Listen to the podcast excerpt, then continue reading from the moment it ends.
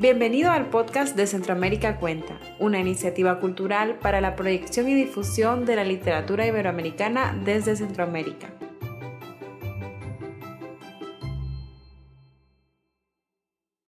Bienvenidos y bienvenidas a la Feria Internacional del Libro en Guatemala, Filua Virtual 2021, organizada por la Asociación Gremial de Editores de Guatemala. Este año, Filwa tiene como invitado de honor al Festival Centroamérica Cuenta y está dedicada a María Rodas. Damos la bienvenida a quienes nos están siguiendo desde nuestro sitio web www.filwa.com y desde nuestras redes sociales. Filwa es posible gracias al apoyo del Ministerio de Cultura y Deportes, PAN Rural, Unión Europea, Centro Cultural de España, guatemala.com, Fundación Riquen, El Periódico, La Hora, Parlacén, Caseta, Plaza Pública, FEGER, Agencia Cote, Diario de Centroamérica, la Gran Campaña Nacional por la Educación y TGW. Estamos en la sala Marilena López y daremos inicio al conversatorio Latinoamérica en, otras latitudes, que forma parte del programa de 30 actividades organizadas por el Festival Centroamérica Cuenta como invitado de honor a la Feria Internacional del Libro en Guatemala. De parte de Filwa y de Centroamérica Cuenta, agradecemos a los autores y a la autora acá presente y también damos gracias a toda la audiencia conectada a nuestra transmisión. Los dejo en compañía de Juan Pablo Villalobos, de Manuel Vilas, y de Dorian Díaz. Hola, eh, buenas, es un gusto saludarlos. Eh, mi nombre es Dorian Díaz, eh, soy periodista costarricense y bueno, me, me, encanta moderar esta, esta mesa, este conversatorio que tendremos hoy con Juan Pablo Villalobos y con Manuel Vilas. Em, creo que ya todos estamos conectados por acá, ¿cierto? es que solo me veo yo. Pero bueno, em, primero les voy a presentar a, los autores que nos acompañan. Juan Pablo Villalobos es mexicano, eh, nació en 1973 y es autor de la invasión del pueblo del espíritu, no, em, de no voy a pedirle a nadie que me crea, que es premio Ralde del 2016, y además de la fiesta en la madriguela, entre otras novelas. Y también de la crónica Yo tuve un sueño, el viaje de los niños centroamericanos a Estados Unidos. Su obra ha sido traducida a más de 15 idiomas, reside actualmente en Barcelona, donde imparte clases y talleres. También nos acompaña Manuel Vilas, que es un eh, poeta y narrador español. En este momento, de hecho, eh, se encuentra promocionando su libro eh, Los besos el beso, acabo de, el beso, perdón. acabo, de, hacer un libro de nombres. Este se licenció en Filología Hispánica por la Universidad de Zaragoza y es autor de poemarios y novelas. Eh, entre sus poemarios se destaca Resurrección, eh, también está Calor, El hundimiento, y también es autor de novelas como eh, España, Los Inmortales, El Luminoso Regalo, Alegría, que también fue finalista del Premio Planeta en el 2019. Y bueno, eh, mi misión con, con Juan Pablo y Manuel, si me permiten quitarles el don que nosotros somos, eh, usualmente lo usamos, eh, es provocar una conversación en torno a ese tema de la recepción de América Latina desde otras latitudes. Creo que evidentemente ellos están en otra latitud diferente a, la nuestra, acá en América Central. Entonces, lo, primero que quisiera decirles es, bueno, eh, eh, ¿cómo se está leyendo América Latina desde esa otra latitud, en este momento la europea, y además también con la experiencia que han tenido de cómo se lee a este continente que es América Latina? Manuel.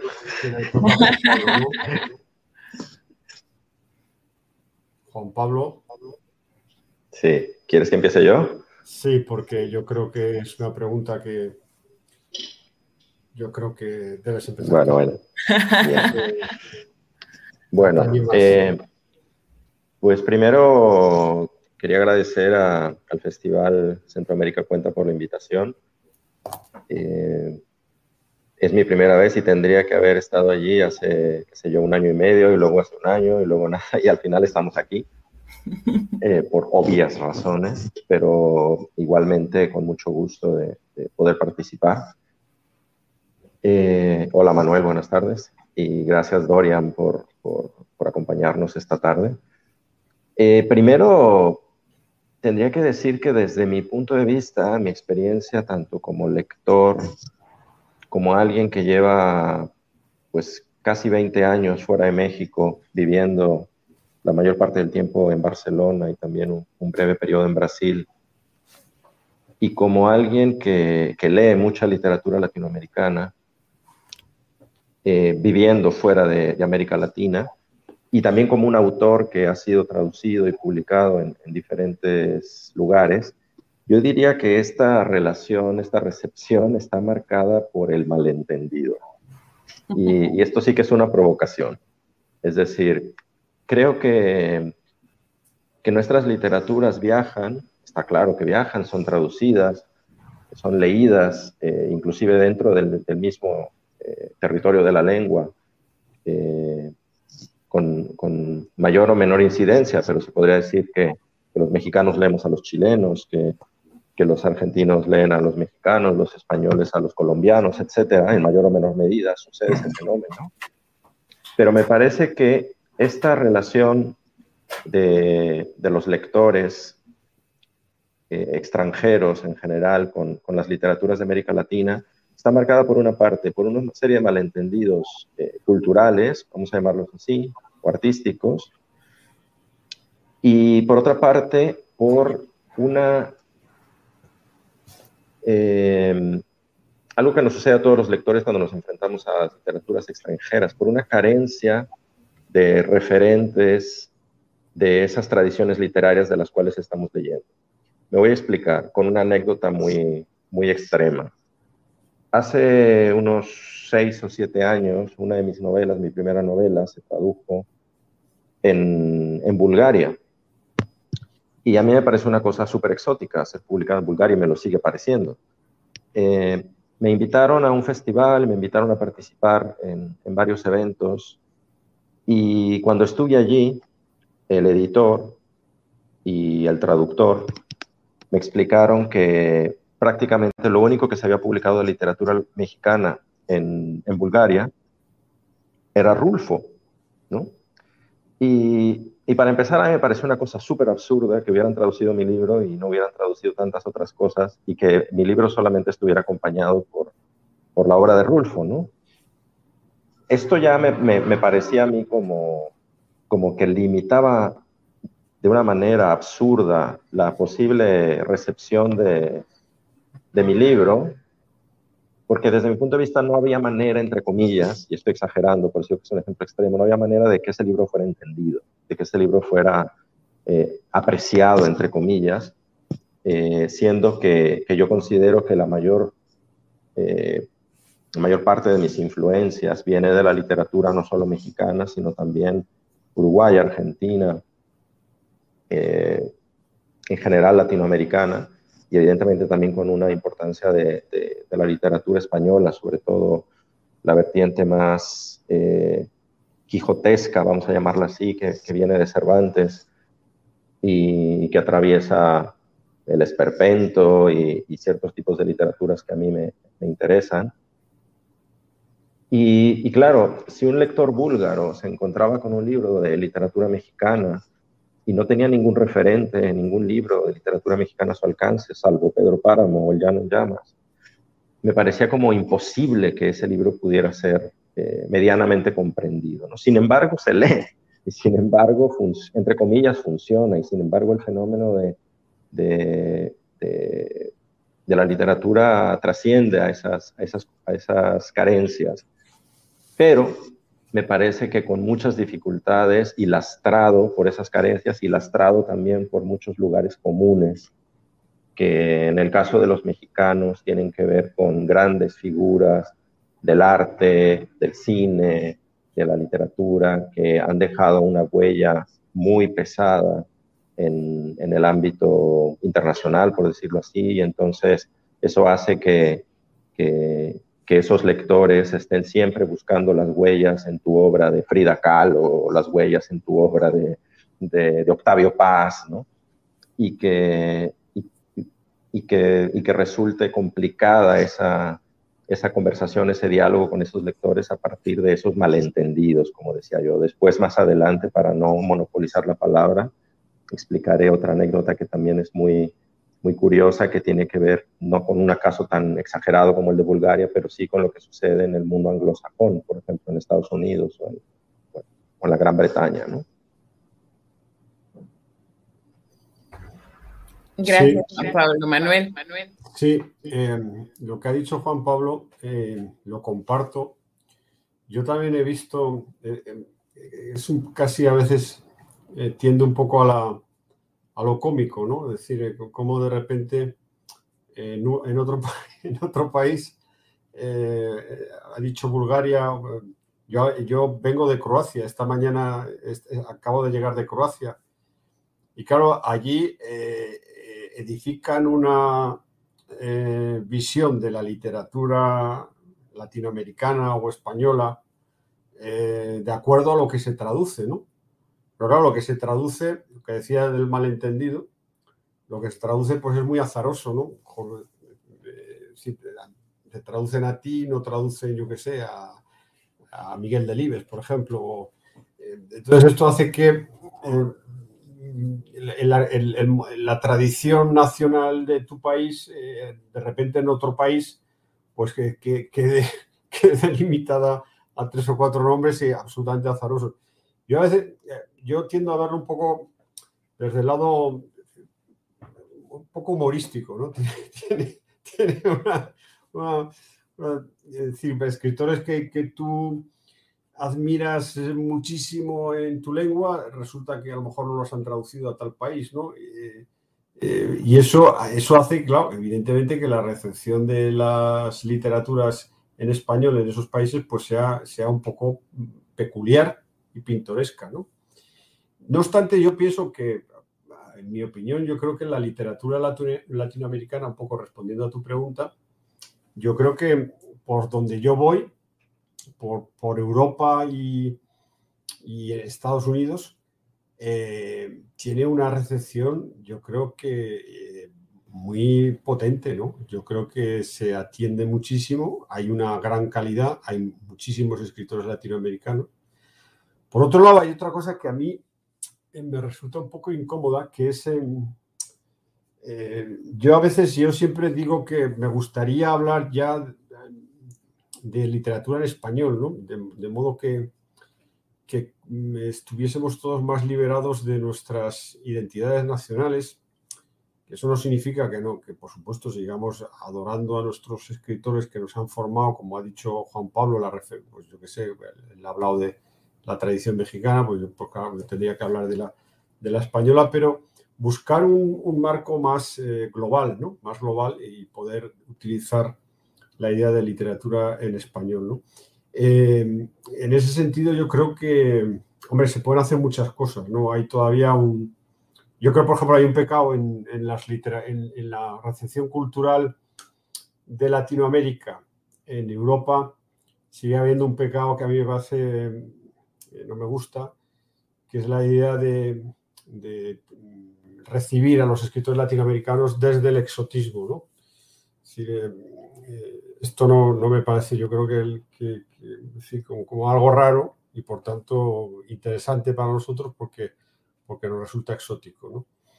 Yo creo que hay que dar un paso hacia, hacia la valoración de la literatura latinoamericana como una literatura, pues como puede ser la alemana, eh, la italiana o la inglesa, ¿no? Una literatura de, cultura y no que tenga ese, eh, esa idea de lo, exótico, ¿no? Yo creo que eso no, no favorece.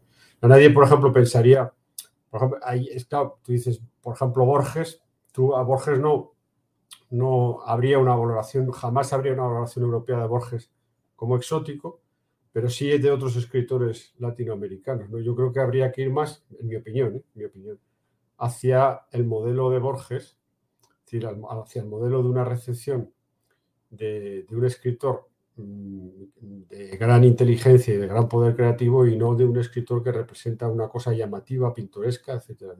Este creo que todavía está pendiente eso en la recepción de la literatura latinoamericana en países europeos y en, Estados Unidos. Eh, a mí me, creo que los españoles dirían flipando. A mí me, siempre me sorprende muchísimo eh, eh, el, tema del exotismo. Tenemos cuatro, cinco décadas de hablar de, de, alejarnos de lo exótico, sin embargo, nos siguen, nos siguen leyendo desde lo exótico. Y, y de pronto, y de pronto, no sé, preguntan que si en Costa Rica tenemos fax. Claro. Eh, también, a España, te doy a decir una cosa, Dorian. Eh, también a, los españoles, eh, cuando nos traducen y tal, y vamos por ahí, se creen que todos somos toreros, ¿no? o que estamos todo el día matando toros y cosas así, ¿no? O que, o, que todos somos cantadores de flamenco, ¿no? luchar contra esos estereotipos prácticamente eso casi tiene, es una responsabilidad que excede al escritor una responsabilidad de carácter de Estado. Eh, de las políticas culturales que, un Estado inteligente puede, hacer, de cara a edificar una idea eh, interesante de la cultura de un país y, no anclada en, estereotipos pues, bastante... Pero fíjate que, eh, que hay una cosa, hay una cosa que, que refuerza estos estereotipos, es decir, estos estereotipos estas expectativas en los lectores, en, eh, en, sus ideas preconcebidas, en sus prejuicios respecto de lo que se supone que tiene que ser la literatura mexicana o lo que se supone que tiene que ser la literatura hispanoamericana, eh, no solo suceden ya en el punto final del lector cuando, cuando toma el libro y lo va a leer y ve que es un autor mexicano y espera ciertas cosas, sino que esto ya viene reforzado antes por la industria editorial y también por los medios de comunicación y por, y por lo que sucede cuando presentas un libro. No sé, yo tengo por, eh, pensando en, Sí, por la industria, es decir, eh, podría ir ahora aquí atrás al librerito donde tengo las traducciones de mi primera novela y, ver, y les podría mostrar que, que puedo sacar a lo mejor siete, ocho libros que tienen calaveritas de muertos en la portada, ¿no? Eh, que son insistir en esta idea de la mexicanidad a través del, del Día de Muertos, de cierta imaginería que tiene que ver con, con, un color, con una serie de colores y de, de, prejuicios respecto de la relación que tenemos los mexicanos con la muerte y que luego condicionan también la manera en que eres entrevistado en esos países que dicen, ay, ¿por qué los mexicanos se ríen de la muerte? Eh, yo siempre pienso, pues en, mi familia y en mi región y en donde yo crecí, te puedo asegurar que no nos reíamos de la muerte. Eh, ¿Y por qué ustedes el Día de Muertos Central? Y es muy difícil que, que cuando, cuando tratas de explicar, digamos, de, de, explorar tus ideas alrededor de esos tópicos, de esos estereotipos, que, no, que no choques contra una pared, porque al fin y al cabo es más pesada la expectativa y, casi que el anhelo de que tú cumplas con esos prejuicios, ¿no? De que realmente tú seas lo suficientemente mexicano, lo suficientemente español como para que, para que gustes, ¿no? Para que entonces digan, sí, esto es lo que, lo que es México, ¿no? Y, en mi caso hay como ha habido siempre una intención de parodiar estos, estos tópicos, de jugar con ellos y, y, me, y a mí, para mí, yo tuve un, como una experiencia muy graciosa que fue eh, con mi segunda novela, que digamos que muy conscientemente intenté hacer una, una burla del realismo mágico. En un determinado momento de, la novela hay una, para mí, muy evidente parodia de, los mecanismos narrativos del realismo mágico y de la literatura fantástica también en otro capítulo. Em, y todo esto a raíz de un tópico que, se repite frecuentemente en el extranjero respecto de México y que tiene que ver con, con, con, lo surrealista supuestamente que es México, ¿no? que México es un país surrealista, ¿no? una frase que dijo André Breton eh, y que entonces todo el mundo se puso a repetir sin reflexionar mucho en ello. Y como si pudiera ser aplicada no solo al contexto, al momento y a, aquello que vio Beretón, sino que se pudiera aplicar ya a cualquier situación, ¿no? Eh, ay, hay cadáveres colgando de un puente, qué surrealista, ¿no? No, eso no es surrealista, ¿no? Eso es atroz, ¿no? Eso es horroroso, ¿no? Eso es otra cosa. Eh, y, y, lo que sucedió fue que cuando esta novela fue publicada en inglés, eh, una de las reseñas que aparecieron, muy elogiosa además, que por eso me causaba mucha gracia, decía que yo era un nuevo representante del realismo mágico, ¿no? Y entonces se había perdido, que es lo que decía, en esto, por eso hablaba del malentendido, ¿no? Se había perdido en el camino la parodia, ¿no? Se había perdido el, el, el, hecho de que yo estaba riéndome de, aquello y la lectura que es este crítico, que además aparentemente estaba muy entusiasmado con la novela, era que yo era el nuevo representante de ese realismo mágico. Y, y, por una parte, volvemos a lo mismo, ¿no? Hay como un, una, en, este en ese momento, un, el, el, mismo editor, contento con la reseña, la replicaba, ¿no? Decía, vamos, sacaba, sacaba frases elogiosas de allí y yo pensaba, no, eso no, no, no, eso no tiene nada que ver con, con, el libro, eso no tiene nada que ver con lo que yo quiero contar, ¿no? ¿En algún momento le rompiste el corazón? pero a él le supone, pero a él le servía para tratar de vender el libro, ¿no? Y entonces uno entiende qué es lo que tiene que hacer y ahí estamos todos, digamos, en mayor o menor medida eh, condicionados por, por, esos fenómenos de la recepción que, que, se nos escapan y que llega un punto en el que tú dices, bueno, eh, el libro eh, será leído como tenga que ser leído y tú no puedes tampoco obsesionarte con controlar la manera en que es interpretado, ¿no? Eso, eso también es un hecho, es así. La percepción es realidad. Ahora, eh, eh, me, encanta esto que decía eh, Juan Pablo del malentendido, porque el malentendido tiene que ver con precisamente también con esta, con, con esta avasalladora presencia, no solo en la industria cultural de un fenómeno eh, de la literatura, como fue el boom, el boom latinoamericano, muy importante para la tradición literaria, muy importante para América Latina, nos dejó dos premios Nobel, etc. Eh, que se ha convertido también un poco en un, eh, en un grillete para, para, para, muchos escritores y para, y para incluso para, para poder llegar a publicar. Y también está como otros temas que de pronto se han convertido como en el referente.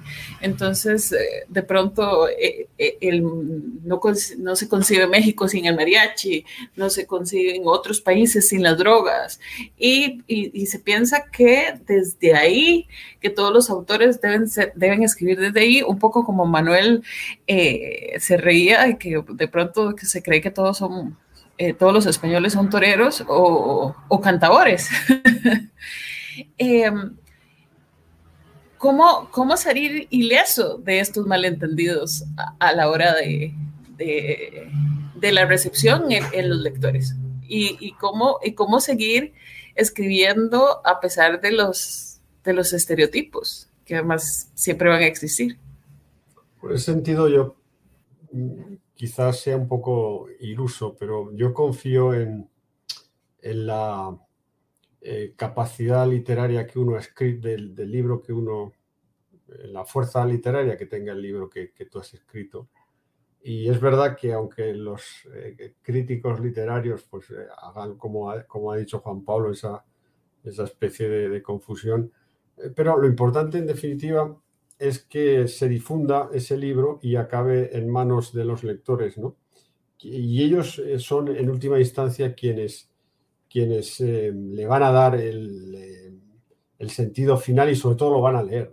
entonces, aunque los mecanismos sean, estén basados en el malentendido y desde el punto de vista intelectual produzca, sea un poco cómico que uno haga una parodia del, del realismo mágico y lo tilden de seguidor del realismo mágico. Lo importante en definitiva es, y en el caso español sería igual, lo importante es que el libro llegue a los lectores y, la historia que tú cuentas en ese libro eh, toque el corazón de, sus lectores. ¿no? Ese es el, escribimos para eso y yo en esto confío, ¿no? Siempre confío en esto, en que, en que bueno, en mi, caso, pues el, lector en otras lenguas sorteará los, las partes más referentes a la cultura española y alcanzará finalmente el tema universal que, que, haya en una novela, ¿no? Eh, e-, ese es el fin de la literatura. De alguna manera, eh, no sé, yo, yo, por ejemplo, en España, yo sí que debo decir que, por ejemplo, la, estamos, hemos focalizado mucho en, en, Europa, pero, por ejemplo, la literatura latinoamericana en España eh, es absolutamente seguida. y ahí sí que realmente un lector español, me refiero a los lectores, un lector español reconoce perfectamente todos los perfiles em, culturales, sociales y, políticos de cualquier nacionalidad latinoamericana. ¿no? Y ahí sí que se va un escritor latinoamericano, un escritor mexicano, colombiano, chileno, eh, toda su, idiosincrasia nacional va a ser reconocida e interpretada y entendida por, por un lector eh, peninsular, ¿no? por un lector del español peninsular. ¿no? Ahora, se plantea, eh, eh, se plantea este tema de aspirar a una, no sé si es, me parece que cuando uno escribe no aspira a ser universal, aspira a ser el mejor libro, la mejor novela que uno quiere, contar la historia que se quiere, más que eh, convertirse en una obra de arte, probablemente convertirse en un bestseller siempre va a ser una buena idea, pero, pero las aspiraciones de los escritores eh, eh, circulan por, otro, por otra parte. Así que, que, que, a mí me interesa cómo, cómo tratar, cómo aspirar a una universalidad sin perder las raíces, o cuánto importan las raíces. Y esta pregunta creo que va más hacia Juan Pablo, que además convive con esto todos los días.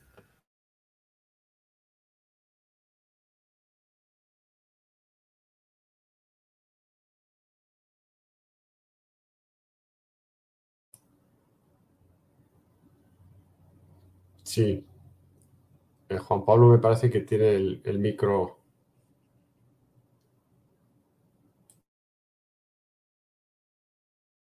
Juan Pablo, creo que estás tenés el micrófono desactivado. Si acaso, eh, eh, la pregunta la retomo yo mientras abre Juan Pablo. Eso es una pregunta muy interesante. No, evidentemente yo creo que un escritor no, se pone a eh, como, algo premeditado. Voy a escribir una, novela universal. Eh, ocurre luego, ¿no? Eh, probablemente, bueno, pues ahí tenemos el, caso ilustre y siempre citado de, Gabriel, García Márquez, siendo fiel a, sus tradiciones culturales colombianas más eh, acentuadas, eh, resulta que, consigue una obra universal. En el caso español, por ejemplo, si tú coges la obra de Federico García Lorca, que es una obra eh, de un poeta pues, absolutamente enraizado hasta los límites de, en la tradición, en, lo popular andaluz, y de repente se convierte profundamente universal. Una cosa eh, es una figura absolutamente universal, la poesía de Lorca, ¿no? y es una poesía eh, poderosísimamente popular y muy, muy enraizada en, Andalucía. ¿no? Esos misterios, esos milagros existen y no, desde luego no son, no son premeditados. No creo que simplemente allí se ha dicho muchas veces que, que atendiendo o escuchando lo local, lo que es de tu familia, lo que es de tu, de tu incumbencia directa y moral, es cómo puedes alcanzar la, universalidad. Esto se ha, dicho muchas veces, se ha repetido. y a veces esos algunos escritores que quieren a lo mejor eh, ser universales utilizando, pues yo qué sé, ambientando sus novelas en Nueva York, por ejemplo, o no, lo digo como crítica, pero decir, que, ya se ponen a escribir con esa idea y no lo consiguen, ¿no? Y en cambio un escritor que a lo mejor pues eh, le es fiel a su pueblo natal y cuenta historias de su pueblo natal que, que estaría condenado a ser valorado como un escritor localista, sin embargo, sí, por ejemplo, García Márquez en Cien años de soledad, pues, en las primeras lecturas del libro podía decir, pues este, este señor está contando historias de su pueblo, de un localismo extraordinario, y sin embargo, mm, resulta universal. Ahí está, yo entiendo que ahí está también el talento. Hay una cosa que podríamos llamar el estilo, ¿no? El, de repente, claro, eh, García Márquez está contando su Macondo, pero la manera en cómo lo cuenta, o Federico García Lorca está contando la esencia de ser andaluz, pero la manera en cómo lo dice resulta eh, cautivadora, resulta hipnotizante, genera una emoción arrebatadora en los lectores. Entonces ahí estamos también en ese misterio del estilo, de la manera, de la sensibilidad artística que puede eh, conseguir que algo local se convierta en, universal. Ahora, confieso que era una pregunta con truco, porque eh, como lectora, a mí no me importa en realidad la nacionalidad del autor. Es más, a mí me podría no importar el autor. A mí me, importa a mí me importa la historia del libro, a mí me importan las palabras, a mí me importa el libro, no el autor. Entonces, a veces también eh, le, damos, le damos un peso, un peso mayor a otros elementos y no necesariamente a las historias, en el caso de las novelas, o, o a los cuentos, o a, las poesía, o a la poesía, o a los versos. Eh, a veces nuestra atención se desvía por, por otros caminos, ¿no es cierto? Sí, ¿se me escucha? Sí, ahora sí. Perdón, ¿eh? que aquí lo que ha sucedido no es surrealista, sino que es directamente un desastre tecnológico, porque de pronto todo me ha empezado a dejar de funcionar. Eh, y cuando digo todo es que tengo tres diferentes dispositivos y estaba tratando de entrar con alguno de los tres y ninguno me hacía entrar. Bueno, eh, alguien diría que... Alguien diría que Sí, además no sé, no entiendo de dónde salía esa música, que eso era lo verdaderamente extraño. Y insisto en que no era surrealista, sino que directamente es culpa de mi impericia tecnológica. Es culpa de que tengo una computadora nueva y no sé qué ha sucedido. Bueno, eh, eh, pero estaba escuchando y esto último que, que decía Manuel y, que, y, que, tú también como que lo, que lo, planteabas desde, desde otro punto de vista, respecto de, aquello que a veces consideramos como universal, eh, a partir de, sin, sin, que pierda su carácter local o tu interés por, por, por, no perder el referente de dónde viene, de dónde procede eh, esa literatura dentro de unas fronteras muy delimitadas de una cierta tradición. Más que, más que las fronteras, más que geográficas, son, son de una determinada tradición artística o de una determinada tradición literaria, ¿no? Em, también a veces esos tópicos funcionan de manera equivocada cuando pretenden que, que, ciertos, ciertos lugares eh, mantengan dentro de sus fronteras movimientos artísticos o literarios o culturales que claramente, eh, por ejemplo, cuando se habla de lo fantástico y a, los argentinos se les acabó, y, porque también había mucho en Uruguay, entonces pasaron a decir el Río de la Plata, ¿no? Eh, para que funcionara, ¿no? Eh, siempre hay como una manera de volver a referirlo a lo geográfico, ¿no? Eh, y, como si no existiera literatura fantástica en México en el siglo XX, que hay un montón, ¿no?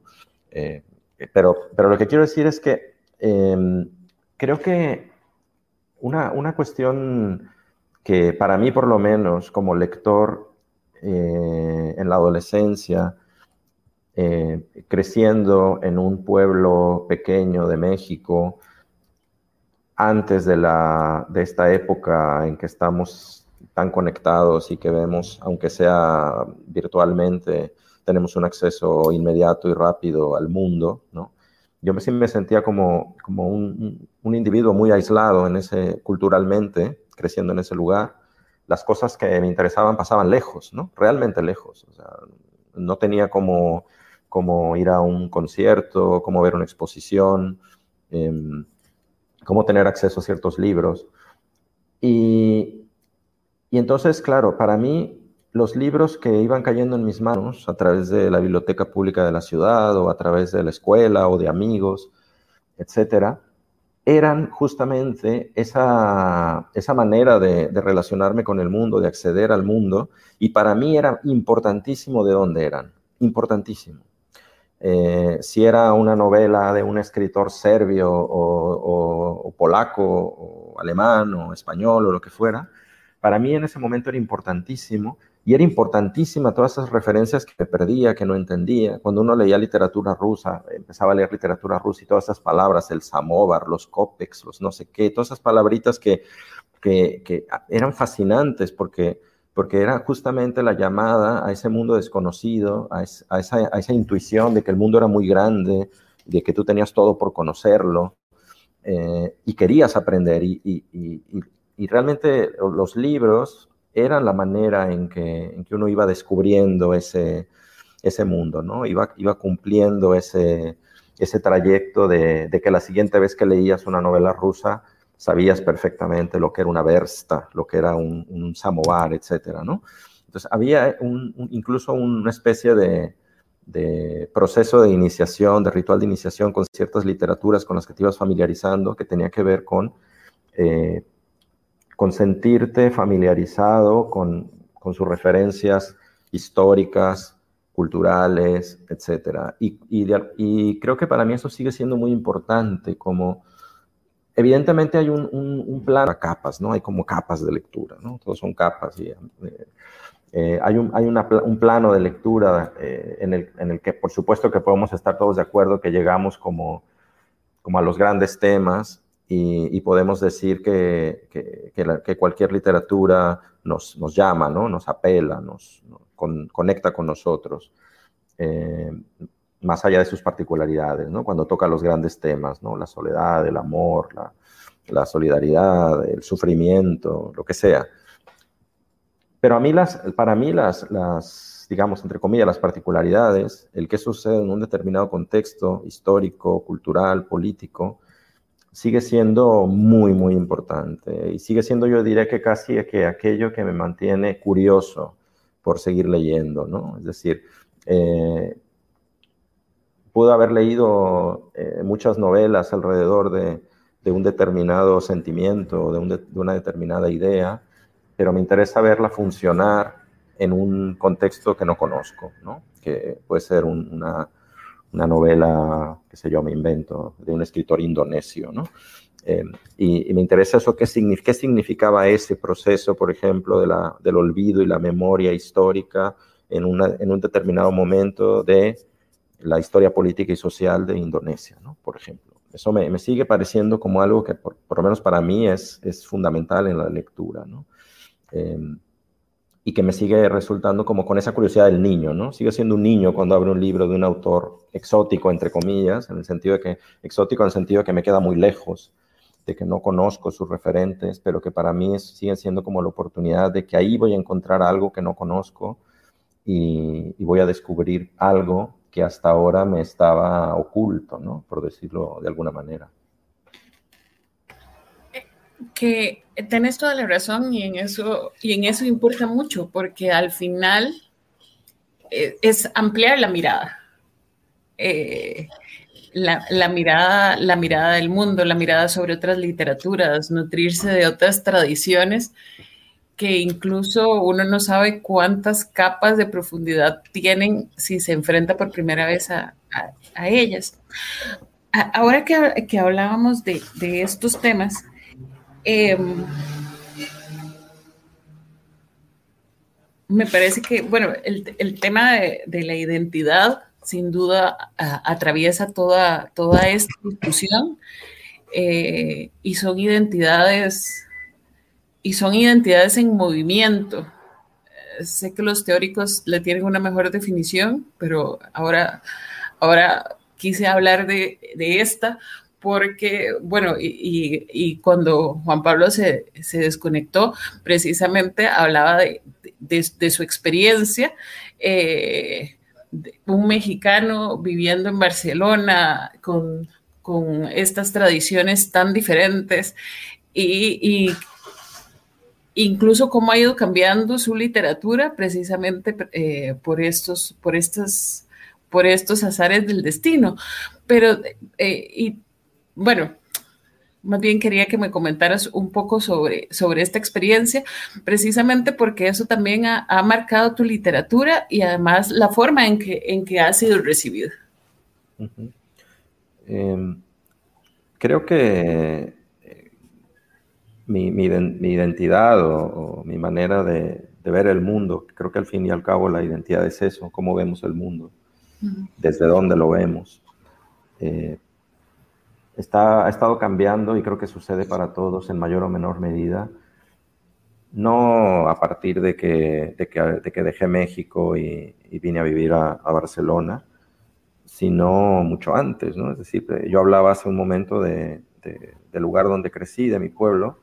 Eh, para, para, mí irme a Guadalajara, la capital del estado, que es una ciudad ya, eh, digamos, con, con con otra perspectiva en términos de lo que puedes vivir allí, ya significó un, la gran urbe. una transformación, ¿no?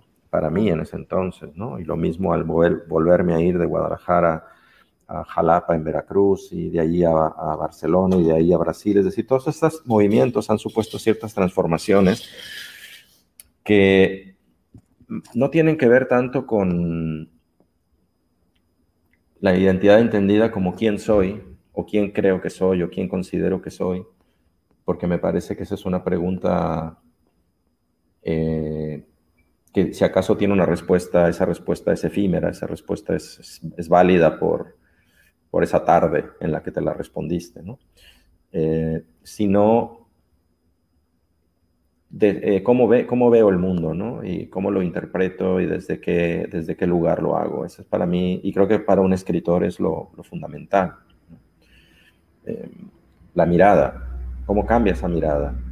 Y en un momento dado, esa, esa manera de mirar México, en mí, en mi caso, viviendo fuera, viviendo en Barcelona y después en Brasil, eh, me parecía que, que, era interesante desde el punto de vista literario porque había una distancia que me permitía, según yo, me permitía darme cuenta de ciertas cosas que mientras vivía en México no, no veía, ¿no? resultaba imposible, las tenía demasiado cerca. Pero luego esa mirada se volvió problemática porque pasó el tiempo y, de pronto, sin darme cuenta, tenía yo 10 años viviendo fuera de México. Y, lo que, y, esa cosa aparentemente interesante de la distancia se volvió la tentación del exotismo. Volvemos al mismo tema, ¿no? Es decir, de pronto, eh, que creo que es algo que a veces le sucede a, los escritores que, que, emigran y que se quedan mucho tiempo fuera de, de, su país, ¿no? Que la distancia no solamente es geográfica, también es temporal y cuando tienes mucho tiempo, eh, digamos, de tu, respecto de tus experiencias con ese país, el exotismo vuelve a través de la nostalgia de algo que has perdido eh, y de algo que ya no existe, porque ese país que tú escribes, que tú sueñas, que tú relatas, que tú construyes, no existe ya en ningún lugar, ¿no? Y entonces yo tenía mucho miedo, eh, recuerdo cuando, cuando pasaron esos 10 años y yo había escrito ya tres novelas mexicanas, entre comillas, sobre México, con narradores mexicanos, personajes mexicanos, escritas en lenguaje mexicano. Eh, y de pronto me empecé a sentir un poco un impostor, ¿no? Como un mexicano que, que se está inventando que es mexicano, ¿no? Porque, porque realmente me, me costaba ya mantener esa, esa figura, ¿no? Y, ahí fui, y ahí fue, digamos, cuando de una manera muy evidente, al escribir, no voy a pedirle a nadie que me crea, asumí como esa necesidad de decir, soy un inmigrante, soy, soy yo, digamos, soy un mexicano, sí, escribo literatura mexicana, sí, pero además soy otras cosas. Eh, soy un mexicano que vive en Barcelona eh, y soy alguien que, que, tiene que ser de alguna manera congruente con su realidad como, como, inmigrante y a partir de ahí definitivamente cambió la manera en que, en, que, en, que, escribí los siguientes libros, aunque ahora he de decir que con la pandemia y toda esta cosa que nos está sucediendo, creo que estoy un tanto nostálgico y estoy escribiendo otra vez eh, una cosa que es, podría considerar muy, muy mexicana. Entonces, estas son cosas que van y vienen, por eso decía que la, más, no es algo de lo que esté completamente seguro y me parece que el hecho de que se esté transformando permanentemente es algo que está bien. O sea, que, que no tendría que quedarse estancado, ¿no? No, no me interesa defender algo, algo como perder, no quiero perder mi identidad, no sé qué es la identidad, no voy a defenderla si no sé lo que es.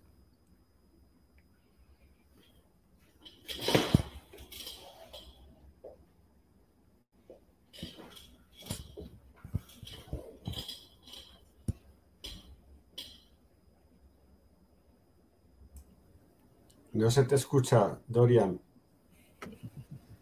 Eh, perdón, no se activó el micrófono. Tengo cinco minutos de monólogo. Este, para no dejar a Juan Pablo solo en, los problemas tecnológicos.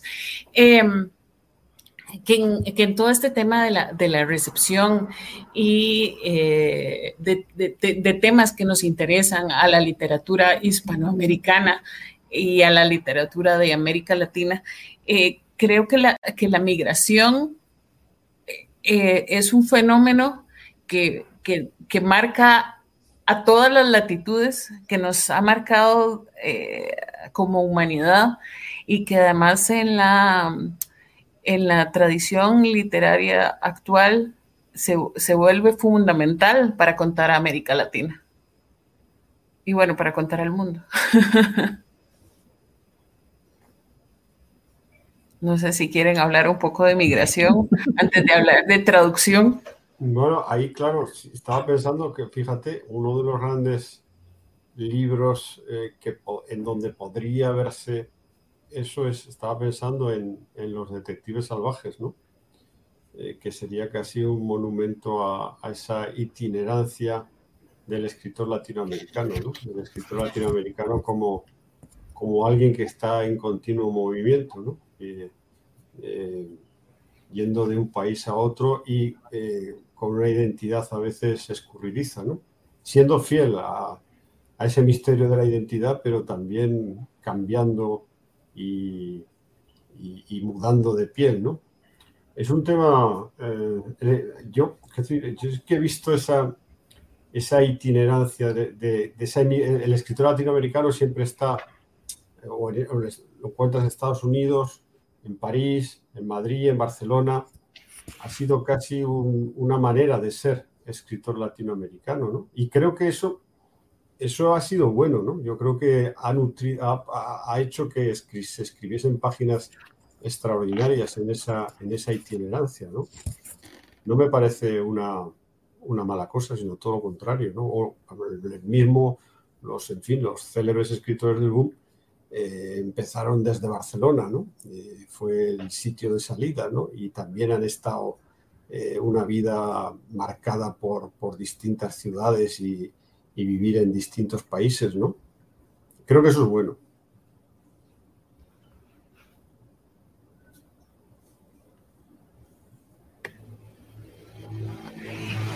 Estos fenómenos también son atravesados sin duda por el tema de la traducción y de la distribución, que tiene más que ver evidentemente con los, con los caminos de las editoriales y demás.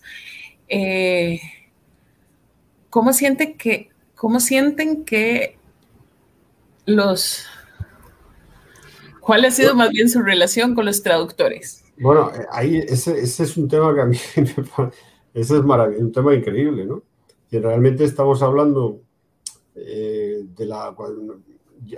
nuestras obras se traducen, pero nosotros nos hemos formado... Eh, antes Juan Pablo estaba hablando de los rusos, yo también he, estado, he leído a los rusos, pero claro, he leído traducciones de los, de los rusos, ¿no? Es decir, el el tema del traductor es absolutamente nuclear. El otro día hicimos una mesa sobre eso, ¿no? sobre la importancia de los traductores. Son los que posibilitan que de repente, pues no sé, conozcamos la literatura rusa o conozcamos la literatura japonesa o, la alemana o aquellas literaturas que desde el punto de vista lingüístico nos, caen más lejanas. ¿no? Y gracias a ellos, y un, traductor, un buen traductor en realidad es otro escritor, es, un es, también escritor de un libro.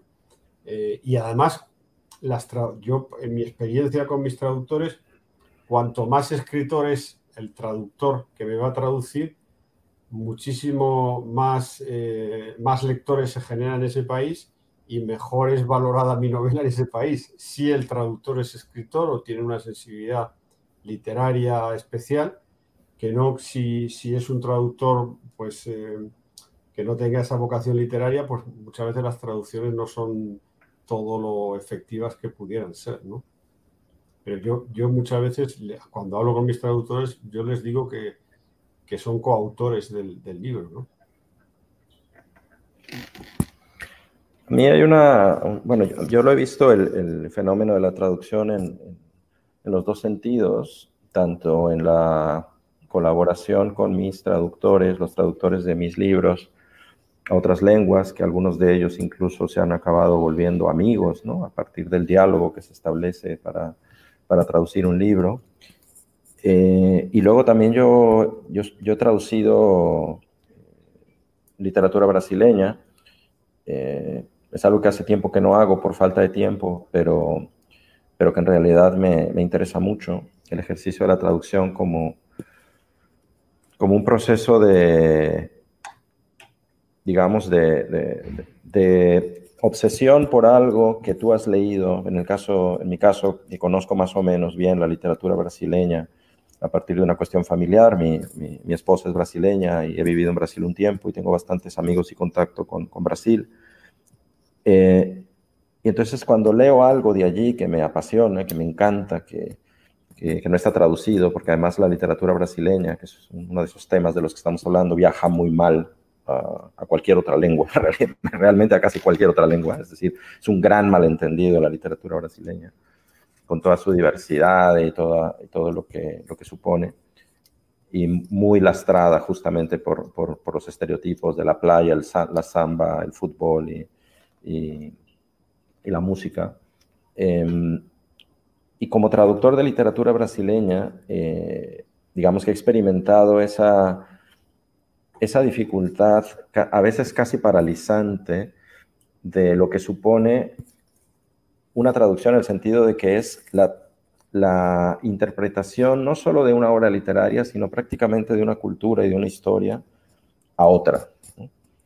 Y, a veces eh, una frase, la, simple traducción de una frase te supondría, si estuvieras haciendo una traducción académica, una traducción con, con vías a, hacer un doctorado, con vías a hacer una edición crítica del libro, te, te supondría una nota al pie de página que necesitaría de la, de la, de la página entera, ¿no?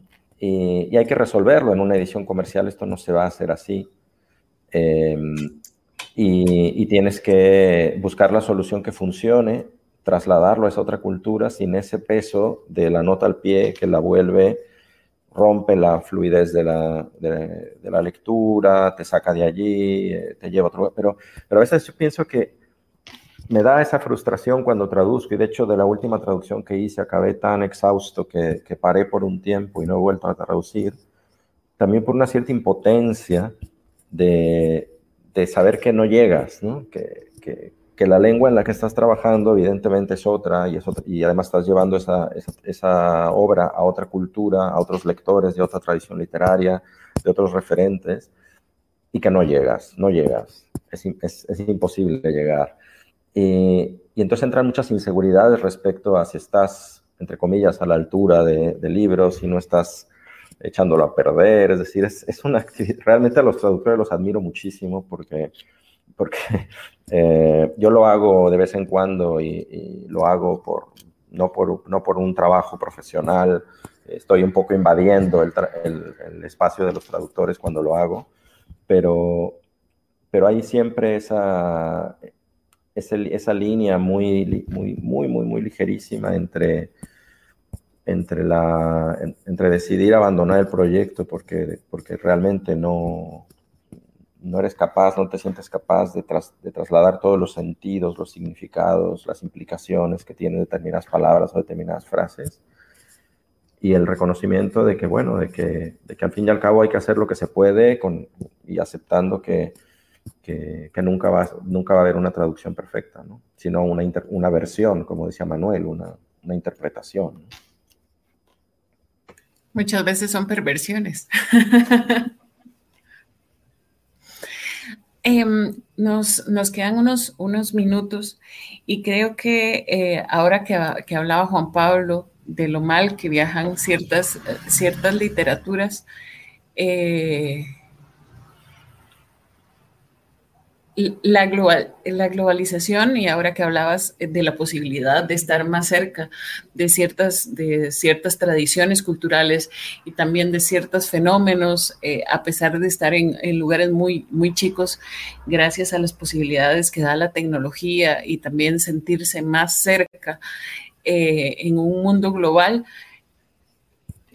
siguen siendo una, siguen siendo fronteras a pesar de, eh, de, esta globalización. Es decir, seguimos, la, literatura sigue siendo muy mal distribuida. Eh, es, sorprendente que Bulgaria solo encuentren a Juan Rulfo y, a, Juan Pablo. Probablemente, eh, digamos, a, Manuel sé, sé que en, Serbia lo han leído muy bien porque tienen un gran festival, pero depende mucho del contexto cultural y demás. Em, quisiera una reflexión final de ustedes sobre, sobre este tema de la, de la recepción y cuánto ha mejorado o no la distribución de la literatura en este mundo global. Bueno, hay una cosa que de alguna manera es un peso, una losa que al escritor también le, le cae encima, que es, eh, eh, claro, si tú eres un escritor, si, naces en Estados Unidos, por ejemplo, y escribes en inglés, pues heredas un, lugar en el mundo privilegiado, indudablemente. Eh, heredas una cultura que, ha colonizado el planeta. Si, si naces en Francia o en Alemania, bueno, también está bastante bien, ¿no? Es decir, quiero decir con esto que, más allá de lo que tú vayas a hacer en literatura, nacer en un, país de alta cultura o que ha generado ya internacionalmente una, alta cultura, pues te, viene bien. Eh, porque, claro, si tú a nivel internacional, ¿quién no ha leído a Flaubert? Por ejemplo, si es escritor francés. ¿Quién no conoce pues, todo el siglo XIX francés? Y si eres un escritor, pues bueno,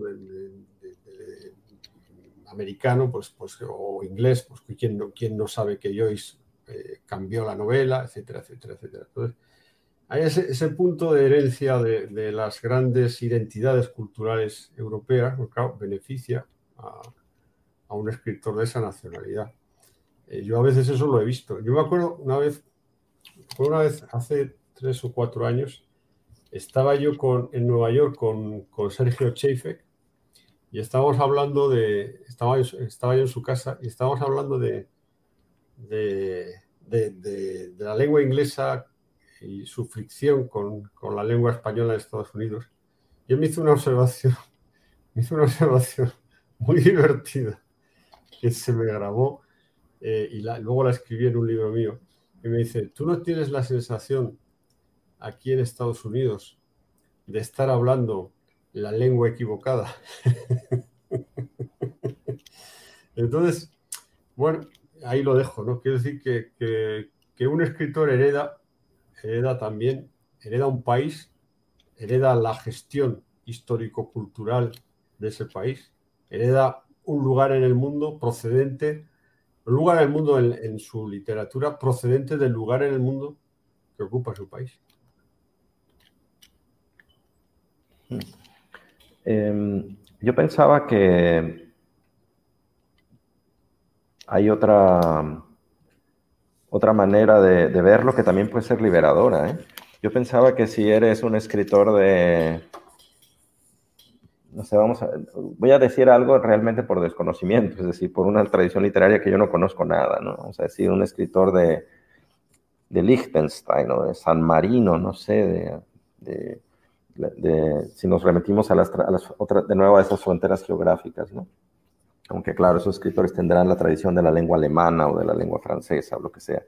Pero, pero hablando de, ciertas tradiciones, también a veces son muy pesadas, ¿no? Sea, esos, esos, escritores franceses también tienen eso, lo pueden vivir como un lastre, ¿no? También. Y, y, y, y, no sé, hay tradiciones muy pesadas, ¿no? Eh, General Quijote. Eso, eh, sí, de esta manera, yo también lo he pensado. ¿eh?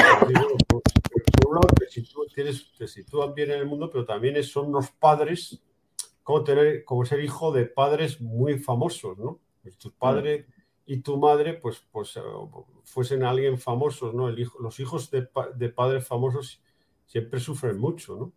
Mm.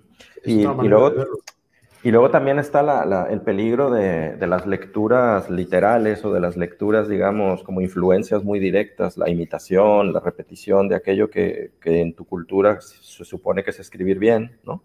Porque, porque es así, o sea, eh, Flaubert o, o, Galdós en el caso de España, ¿no? Por ejemplo, creo que hay un peso de la tradición galdosiana, así como muy, muy, este, muy grande.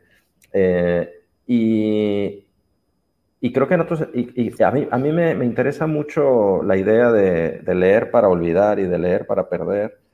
Eh, y también esa idea de ir perdiendo, perdiendo cosas que de alguna manera te liberan también. Y que luego vuelven, que eso es lo chistoso, porque hay una cosa que a mí cada vez me sorprende más, que son los mecanismos de la memoria.